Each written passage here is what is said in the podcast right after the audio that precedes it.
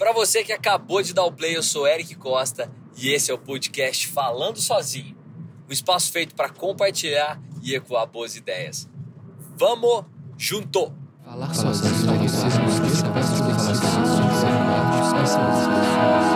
Falando sozinho. Sozinho. Esse é o episódio sozinho. 07.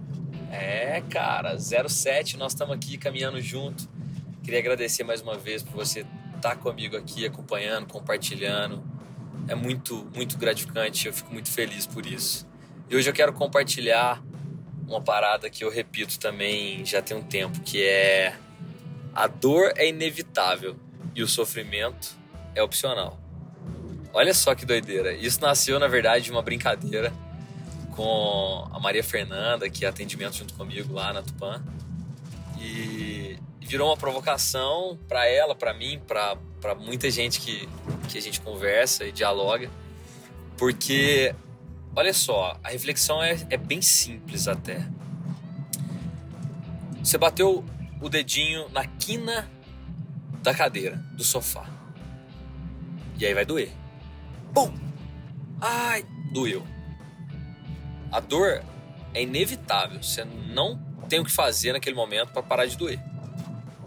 Mas sofrer por aquilo, sair xingando todo mundo, o, o, a pessoa do, do móvel, o arquiteto, a mãe, o pai, o pedreiro que construiu a casa, papai do céu, não vai resolver, cara. E aí vai gerar uma energia ruim pra caramba que vai fazer com que, sei lá, seu dia vire uma muito ruim. Eu ia falar uma bosta, mas vou dizer seu dia fica muito ruim. Porque a dor, você não consegue fazer nada, ela é inevitável. Mas sofrer, você pode escolher não sofrer. Você pode optar por não sofrer, sofrer. E isso não é difícil. Isso é uma questão de hábito. Assim como o sofrer é um hábito, o não sofrer também pode ser um hábito. E aí tem um bilhão de exemplos que a gente pode dar e eu quero começar pelo livro O Poder do Hábito. Eu sinceramente não lembro se eu já falei dele aqui, mas O Poder do Hábito é muito legal que você leia, mas eu vou tentar resumir rapidamente alguns pontos. O primeiro, ele diz que tem muita coisa na nossa vida que a gente realmente não pensa mais para fazer, porque já virou uma massa de hábito que a gente faz só automático. E aí ele provoca lá, diz assim: ah, você lembra qual tênis você amarrou primeiro, se foi o direito ou esquerdo? Você lembra se primeiro você lava o rosto ou escova o dente? Você lembra se você. É... Cara, não lembra. Tem muita coisa que a gente não lembra, porque a gente já faz no automático, não pensa mais para fazer. E o grande exemplo que ele dá no livro é que a primeira vez que você vai guardar o carro na garagem de ré, logo que você tirou a carteira, é tanto comando que você tem que dar, né? Tirar da, da garagem, na verdade. Você bota o cinto, arruma o retrovisor, ergue o banco, ajeita o cabelo no retrovisor, liga o carro, dá a ré, olha nos dois retrovisores, abaixa o som para não te incomodar, vai saindo devagarzinho, olha de novo, olha no retrovisor de cima, nos dois da lateral. Parece uma, um ritual maluco, né? Isso no, na primeira, na segunda. Cara, hoje, depois que você tem 5, 10 anos de você dirige, guarda o carro, você pode até trocar de carro, né? Talvez a primeira vez que você troque dá uma, um cuidadinho a mais. Mas virar algo automático automático, você nem percebe. Você dá todos os comandos dentro do carro sem nem notar. Pronto, virou um hábito. E aí, isso começa a, a colocar em xeque o fato da gente reclamar muito e não querer parar de reclamar, porque é um hábito, a gente não percebe que a gente reclama. E aí, por exemplo, você liga para alguém, a pessoa dá a segunda chamada e fala: Ei, mas não consigo falar. Vai resolver o quê? Você reclamar isso? Aí alguém sei lá, você manda um e-mail, a pessoa não responde. Nossa, meu Deus, não responde e-mail. Cara, não vai mudar nada você reclamar. Aliás, vai sim. Vai mudar para você negativamente, sob o ponto de vista de uma energia tão ruim que o seu dia começa a ficar ruim, dá tudo errado e Ô, Eric, então peraí, então você tá dando o, o segredo da vida é esse, não reclamar. Não, não é, não é. Mas é um ingrediente a mais para que a gente tenha uma vida mais tranquila, mais leve. E a partir do momento que a gente tem a vida mais leve, a gente começa a enxergar no outro essa leveza, e isso começa a ecoar, e isso começa a acontecer com mais tranquilidade, as coisas vão dando certo, e aí vem uma onda positiva acontecendo na vida. Já reparou quando uma coisa dá errada, várias dão errado, e como uma, uma dá certo, várias dão certo? É porque a energia tá legal. Mas eu queria te convidar a fazer uma outra reflexão. Ah, hoje nós vivemos no Brasil, você que está ouvindo está no Brasil, tenho, eu chequei lá no Spotify, dá para saber outros países que já ouviram. Então eu já tive um ouvinte na Alemanha outro dia, em Portugal, na Austrália.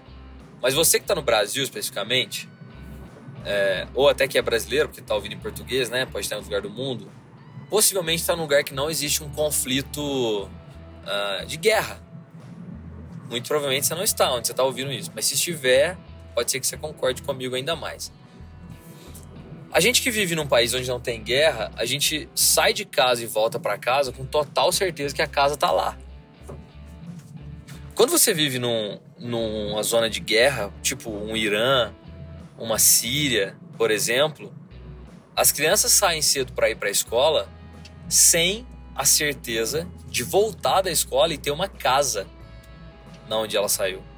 Que dirá, muita sorte, ter o pai, a mãe, um irmão, um tio, uma namorada, um marido, uma esposa, um avô, avó, alguém que você goste, um vizinho. Por quê?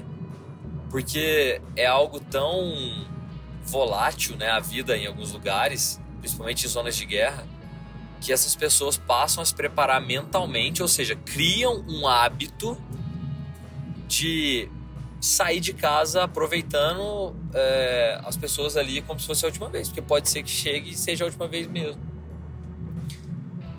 E muito provavelmente não reclamam. Ó, oh, que doido! Por que, que eu contei essas duas histórias? Para tentar mostrar para você que reclamar não ajuda em nada, atrapalha só, contamina você, contamina o ambiente e principalmente as pessoas que estão ao seu redor. Tem um amigo Paulinho, Paulinho Benetton, que me disse, dando um feedback muito legal sobre o podcast, dizendo: Eric, que massa, cara, quando, é, quando a gente ouve, a gente, a gente aprende, recebe, mas quando a gente fala, a gente aprende e ensina ao mesmo tempo, né? Porque você está colocando para fora aquela energia boa, aquela aquela construção que você quer que aconteça, e isso chega até o ouvido das outras pessoas como construção. E isso é muito interessante, é muito positivo. E aí ele me deu até um contexto de reflexão dentro do contexto, deu um contexto de reflexão dentro do contexto, caraca ele fez até uma reflexão voltado para o lado religioso e eu recebi aquilo com muita gratidão falando quando Deus criou e ele, ele falou sobre né criar foi bem interessante assim a visão dele e aí eu, me fez muito mais sentido cara sobre parar de reclamar para de reclamar esse é o grande objetivo desse episódio ô Eric você deve ser bom mesmo hein cara você não reclama de nada eu claro que eu reclamo mas toda vez que eu reclamo que é clamar novamente, né? Reclamar. Toda vez que eu clamo e reclamo, eu me policio e falo, para, velho. eu reclamo de estar tá reclamando, né? Na verdade. É pior, né? Que você reclama duas vezes. Mas, cara, eu posso afirmar com tranquilidade e, e, sei lá, ter certeza que eu melhorei muito e a minha energia melhorou muito a partir do momento que eu parei de reclamar de coisas porque tem coisas que vão acontecer, porque a dor é inevitável. O sofrimento você escolhe. Lembra disso.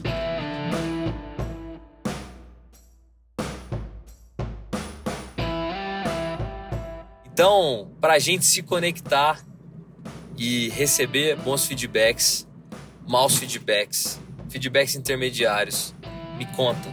Vai lá no Instagram, arroba segue underline oeric ou pelo e-mail que é o oi.falandosozinho arroba gmail.com vai lá me conta se você parou de reclamar se tem alguém que reclama muito se quiser marcar alguém que reclama muito para ouvir aliás manda pronto a missão é essa manda esse podcast delicadamente para uma pessoa que reclama muito no seu meio no seu trabalho na sua família que com certeza nós vamos estar ajudando ela a sair dessa, porque nada mais é do que um hábito e um hábito muito ruim que só contamina, não ajuda em nada. Isso não é falar sozinho, isso é reclamar sozinho e isso ecoa coisa negativa.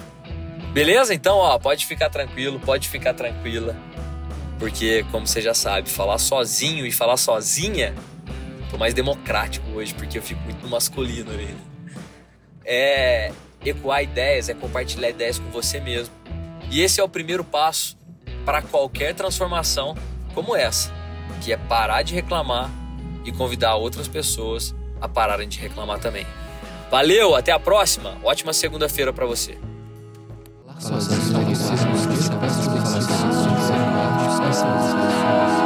Falando sozinho, sozinho, sozinho.